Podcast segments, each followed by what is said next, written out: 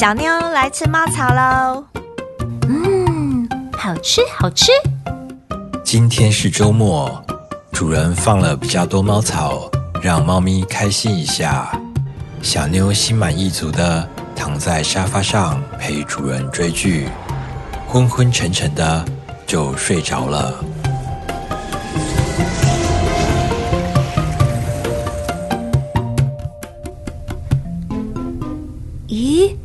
这里是哪里？全身都轻飘飘的。欢迎搭乘联邦航空往火星的定型班机，本机即将到达目的地，请回到座位系上你的安全带，谢谢。哦，原来我在飞机上啊！什么？火星？哦，原来我在太空中啊！哈哈哈哈哈哈！了解到自己处境之后，小妞反而理所当然的回到位置上坐好。毕竟，谁做梦不是这样子吗？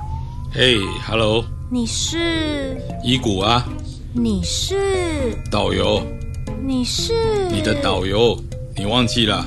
哦，我是要跟你说，等一下下飞船后重力会比较小，很多客人会因为忘记调整重力鞋，结果就飘走了。飘走？但是不用担心啦，不会有生命危险，只是会被人家知道你是第一次来而已啦。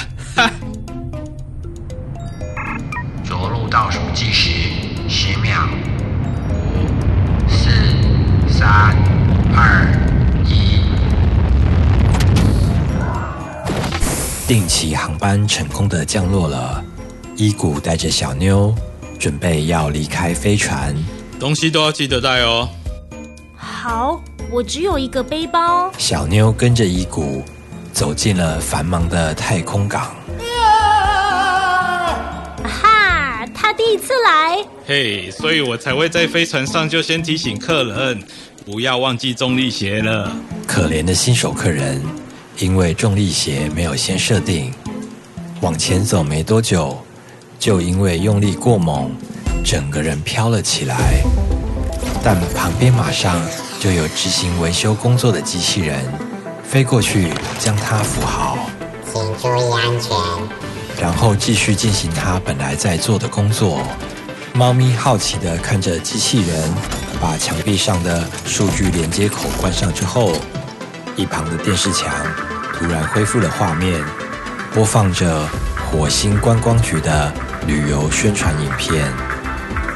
电视墙旁边的墙壁则有一部分变成透明的，可以看到停机坪上排着大大小小不同的飞船，大型的运输货船，船头高高的抬起，不断的有载运货柜的货车，密密麻麻的开进庞大的机身中，像极了灰色的大鲸鱼，不断的把小虾米吞进肚子里。不远的地方，停着他们刚刚搭乘的定期航班，工作人员正在飞船洁白的机身上忙着，上上下下的帮他做着降落之后的检查。从远远看过去，就好像是一群小小的蚂蚁在天鹅身上忙进忙出一样。哎，小六，我等一下会从导游的通行道先出去，你待会排队过完关之后，直接到大门口，你就会看到我，我再带你去跟交通车一起汇合。好，小妞走到太空港的大门口之后，马上就发现了举着牌子的伊谷跟他的交通车。我们是要坐这个。对啊，这就是我们的交通车。只看到伊谷的脚边堆着他的行李，他一边用手帕擦着汗，一边放下了写着“欢迎猫小妞来到火星”的牌子。旁边是一团银色的烟雾，不规则的上下晃动着。嘿，这就是被纳米机器人包围的运输交通工具啊！到时候哈、我们会用飘的前进哦，里面超级舒服的啦，是我替 VIP 客人才有特别预定的啦。小妞穿过了烟雾状的外层，突然发现自己好像被一层看不见的棉花糖包围住一样。不管身体的重心放在哪边，都跟躺着一样的舒服，但是又不会妨碍到自己的行动，非常的不可思议。纳米机器人会自动侦测你的行为，然后帮你把身体支撑住。怎么样？有没有飘在云里的感觉啊？真的耶！我喜欢这个棉花糖。对啊，那我们就坐这一台棉花糖出发喽。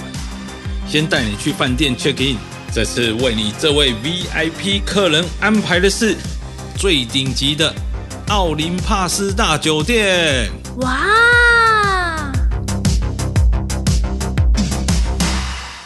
小妞搭乘着棉花糖上了公路，向着郊区的饭店前进。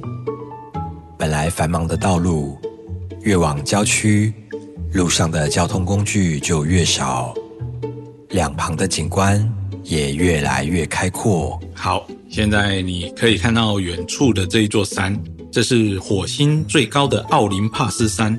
等一下，穿过山下的隧道，就会到我们住的饭店喽。哇，好期待哦！棉花糖飘进了隧道中，四周马上整个暗了下来，只看得到隧道顶端的灯光延伸到看不见的尽头中。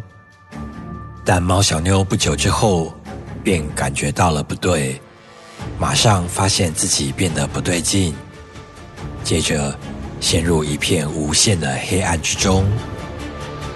怎么画风突然改变了那么多呢？